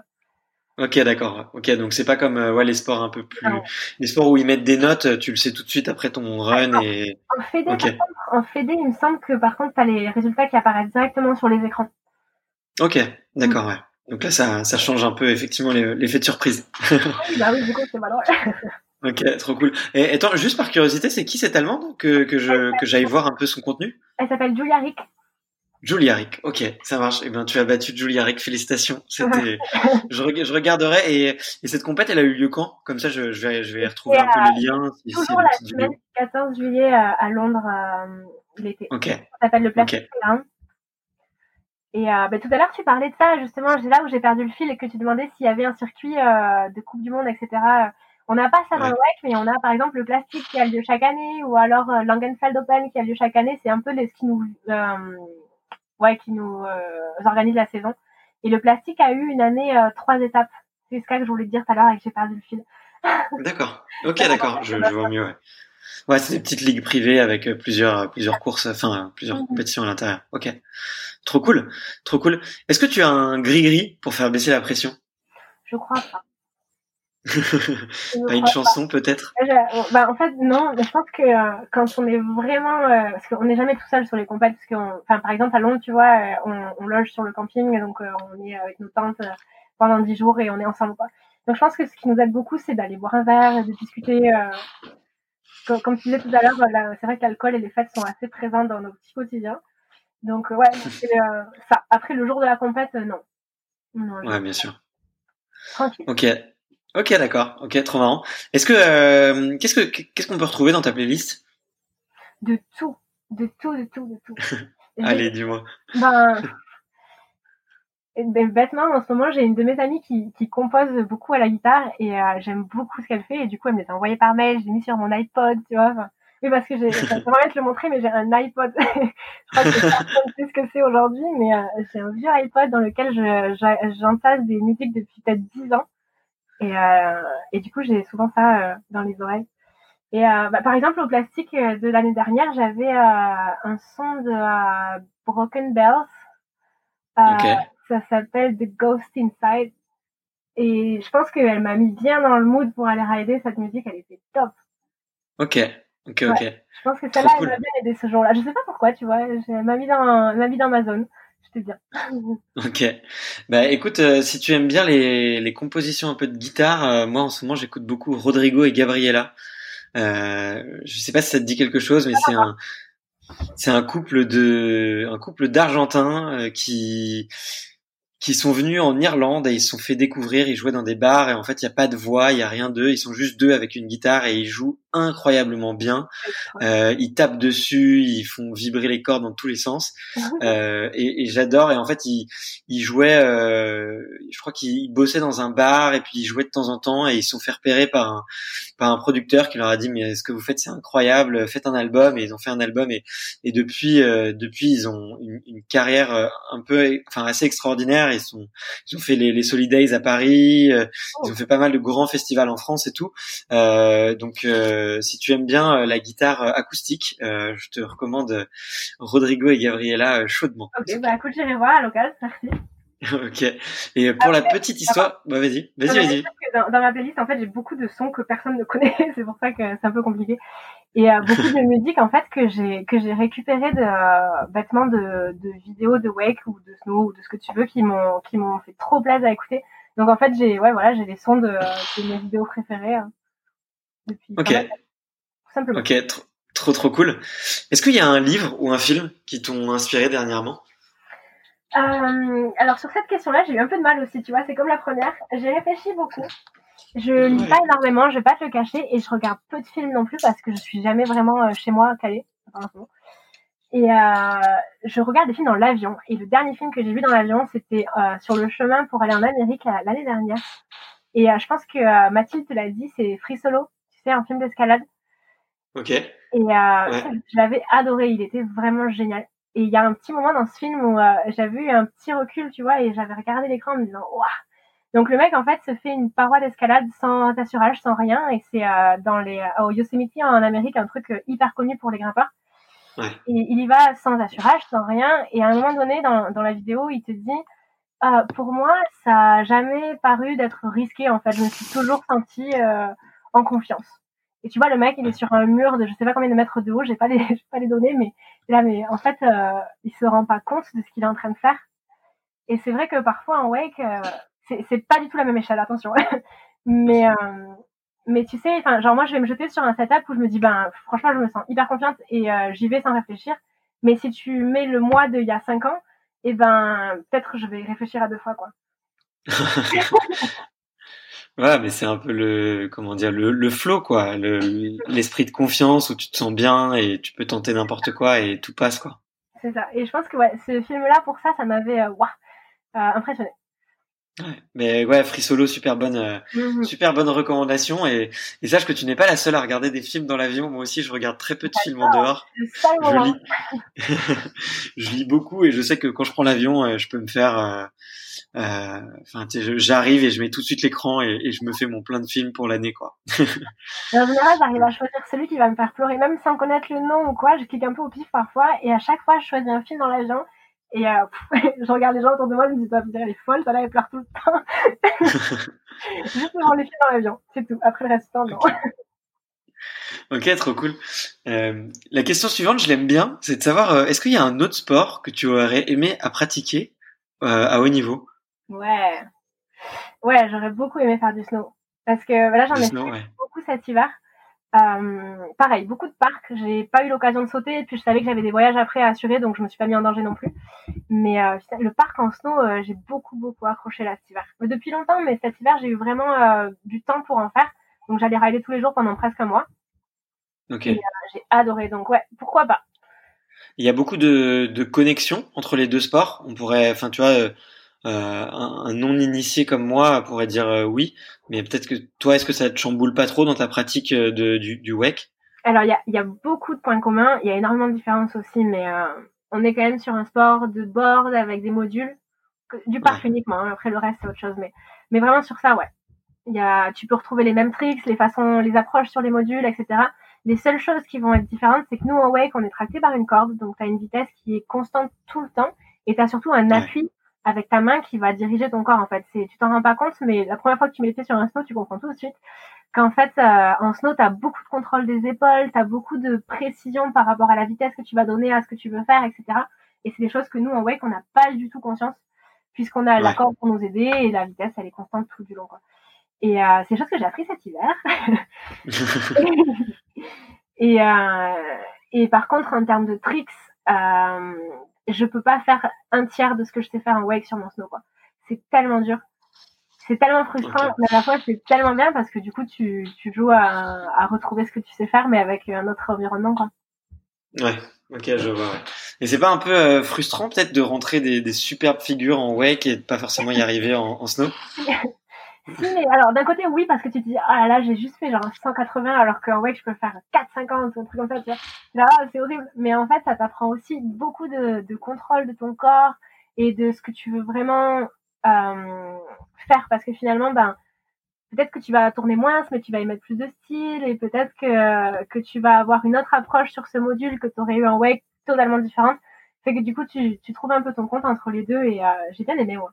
Puis après, je suis retournée sur mon wake et, euh, et pareil, j'avais d'autres trucs un peu en tête en me disant oh putain ça je peux le faire sur mon snow, j'arrive pas à le faire en wake, c'est un peu frustrant. la corde finalement elle me gêne aujourd'hui alors que la semaine dernière elle me gênait pas. ouais. Voilà. Trop marrant. Euh, tu te vois où dans 10 ans? Euh, C'est la question qu'on peut pas me poser. J'en ai pas la moindre idée. je sais pas. J'en sais rien. Parce que finalement, tu vois, si on fait l'inverse, c'est il y a 10 ans, et j'avais même pas encore commencé à faire du wake, tu vois. Donc, euh, je, je sais pas euh, dans 10 ans où est-ce que je serai, quoi. J'en ai pas la moindre. Je suis désolée. Mais on verra, on verra. Rendez-vous dans 10 ans. Même dans deux jours, je sais pas. ouais. Enfin, si, là, pour le coup, oui. Mais. Il y a encore des choses qui te font peur? Oui, beaucoup. J'ai peur, Marie. Alors, ok. Il y a une conversation qui revient souvent avec mes proches, ceux qui me connaissent vraiment bien. C'est que voilà, j'ai accompli plein de trucs dans le WEC. Euh, je sais pas comment ça s'est passé. Voilà, je me retrouve à la place où je suis aujourd'hui. C'est trop cool. Mais je suis incapable, et je suis désolée, de mettre la tête à l'envers. C'est vrai? Oui, donc du coup, ben, souvent les, les, gens qui commencent le wake et tout, ils vont aller sur un kicker, ils vont être là, ouais, moi je vais faire un backflip parce que c'est super facile. Et ils ont raison, et ils peuvent le faire tout de suite. Et même quelqu'un qui a commencé il y a pas longtemps, il sera capable de le faire. Et moi, je peux pas, quoi. Et ça me fait peur, et je sais pas pourquoi, mais euh, pour l'instant, j'ai pas réussi à. C'est pas que je suis paralysée ou quoi, c'est juste que comme je sais pas le faire et que j'ai aucun contrôle de ce qui se passe, j'y arrive pas, quoi. Je suis perdue, euh, j'y arrive pas. Donc euh, c'est passé du côté peur parce que je sais pas trop, ça me tente pas, quoi. Donc voilà, c'est ça. Ben, je peux te présenter à quelques gymnastes euh, qui pourront avec plaisir te donner des cours de des cours de flip, tu vois, et qui sont très patients. Ouais, bah écoute, euh, ouais, bah ouais, carrément. Écoute, on en, on en reparle. euh, est-ce que est-ce que tu te est-ce que tu te souviens d'un d'un échec qui t'a marqué plus que les autres et qui t'a appris plus que les autres? Euh, Marqué, oui celui dont je t'ai parlé tout à l'heure, tu vois, où je disais que j'étais en train de vivre un bon moment et que ben, d'être tombée comme ça sur c'était la même compète dont je t'ai parlé tout à l'heure, le plastique, donc c'était la troisième étape cette année-là. Et j'avais bien gazé à Londres euh, en été et là on était à Bali. On avait passé un super moment et juste de m'être fait couper l'arbre sous le pied par une erreur, tu vois, c'était hyper frustrant.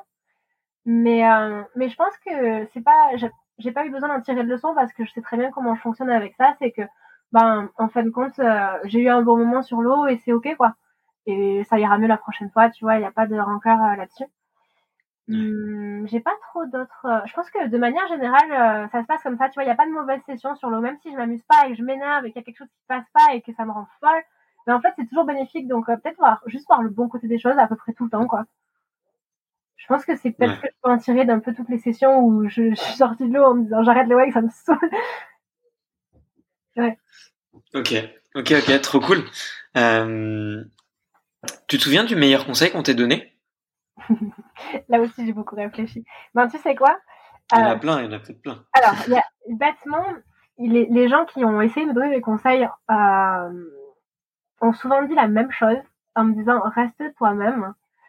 Et je crois que c'est bien parce que toutes les fois où je, je suis moi-même, bah, tout se passe très très bien finalement. Après, je crois pas essayer d'être une autre personne finalement, mais voilà. Mais euh, je suis d'accord avec ça et je pense que ben, si tu arrives à, à, être toi-même et à être bien dans tes pompes, ben, finalement les choses se passent naturellement. Quoi. Et euh, il y a aussi, euh, tu sais, euh, vu que tu poses cette question chaque fois, j'avais, j'ai gardé en tête celui de Fanny qui a dit célèbre tes réussites. Et ça, j'ai trouvé que c'était trop cool parce que parce que c'est bien. Mais célèbre tes défaites aussi, hein, parce que c'est fun aussi. non mais c'est vrai que c'est un truc que je, que je constate un peu parmi les sportifs de haut niveau. Euh, le, la victoire ou en tout cas le, la réussite, tu vois, ça devient tellement quelque chose de d'obsessionnel, tu vois, euh, mhm. quelque chose auquel tu penses tout le temps que bah il y a effectivement il y a une il y a une perte un peu de saveur euh, quand tu réussis des petits des petits paliers, tu vois, et qui sont pas ah. forcément euh, récompensés d'une médaille d'or ou quoi, mais qui peuvent être des, des, des réussites à l'entraînement ou psychologiquement ou tu vois. et c'est vrai que c'est vrai que c'était un très très bon conseil, effectivement. Euh... Après, nous, on a, on a beaucoup tendance à, à célébrer euh, dans, dans notre petit sport. En fait, en fait quand on finit une compète, il y a toujours la faire partie et et on, est souvent euh, jusqu'au bout de la nuit en train de célébrer finalement et que t'es gagné ou que t'es perdu ça fait toujours du bien quoi d'être ensemble et de profiter du dernier moment euh, de la compète quoi donc euh, ouais on aime bien célébrer dans le wake bah en tout cas ça donne envie de ça donne envie de se joindre à vous et d'aller voir d'aller voir une compète quoi avec plaisir quand tu veux eh ben écoute on va en reparler on va en reparler avec plaisir pour boire une petite bière ah, ah, bah, c'est pas qu'une allez elle est trop bien.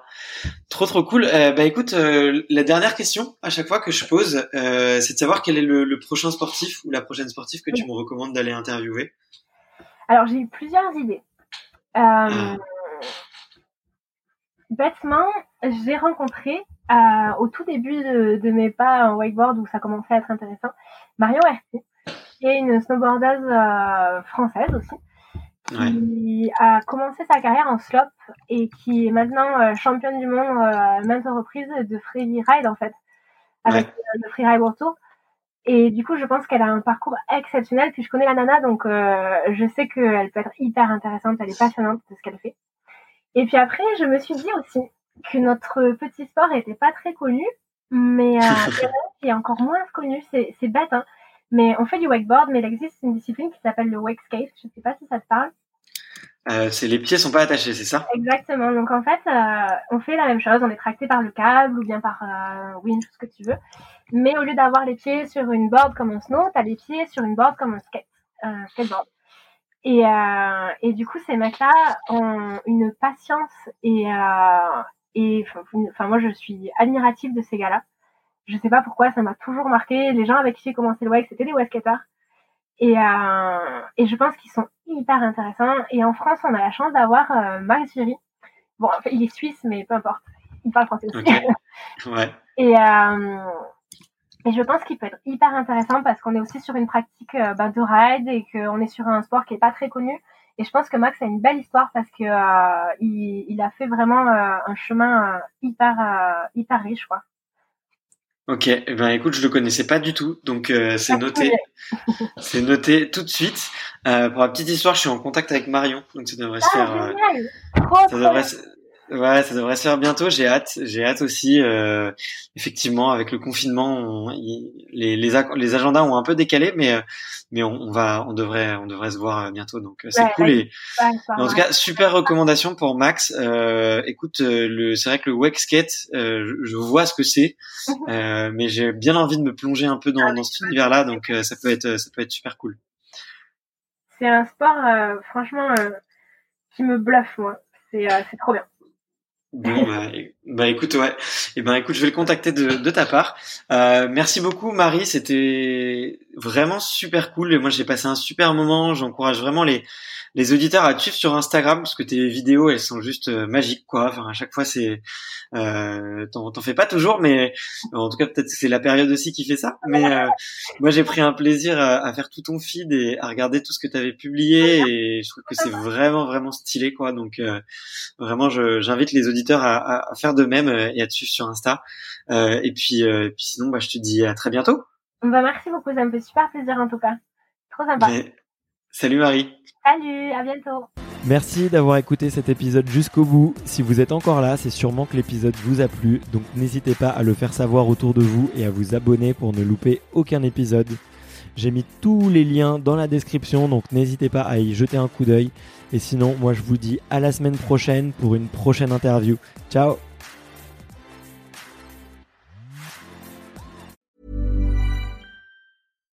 Hi, I'm Daniel, founder of Pretty Litter. Cats and cat owners deserve better than any old-fashioned litter. That's why I teamed up with scientists and veterinarians to create Pretty Litter. Its innovative crystal formula has superior odor control and weighs up to 80% less than clay litter. Pretty Litter even monitors health by changing colors to help detect early signs of potential illness. It's the world's smartest kitty litter.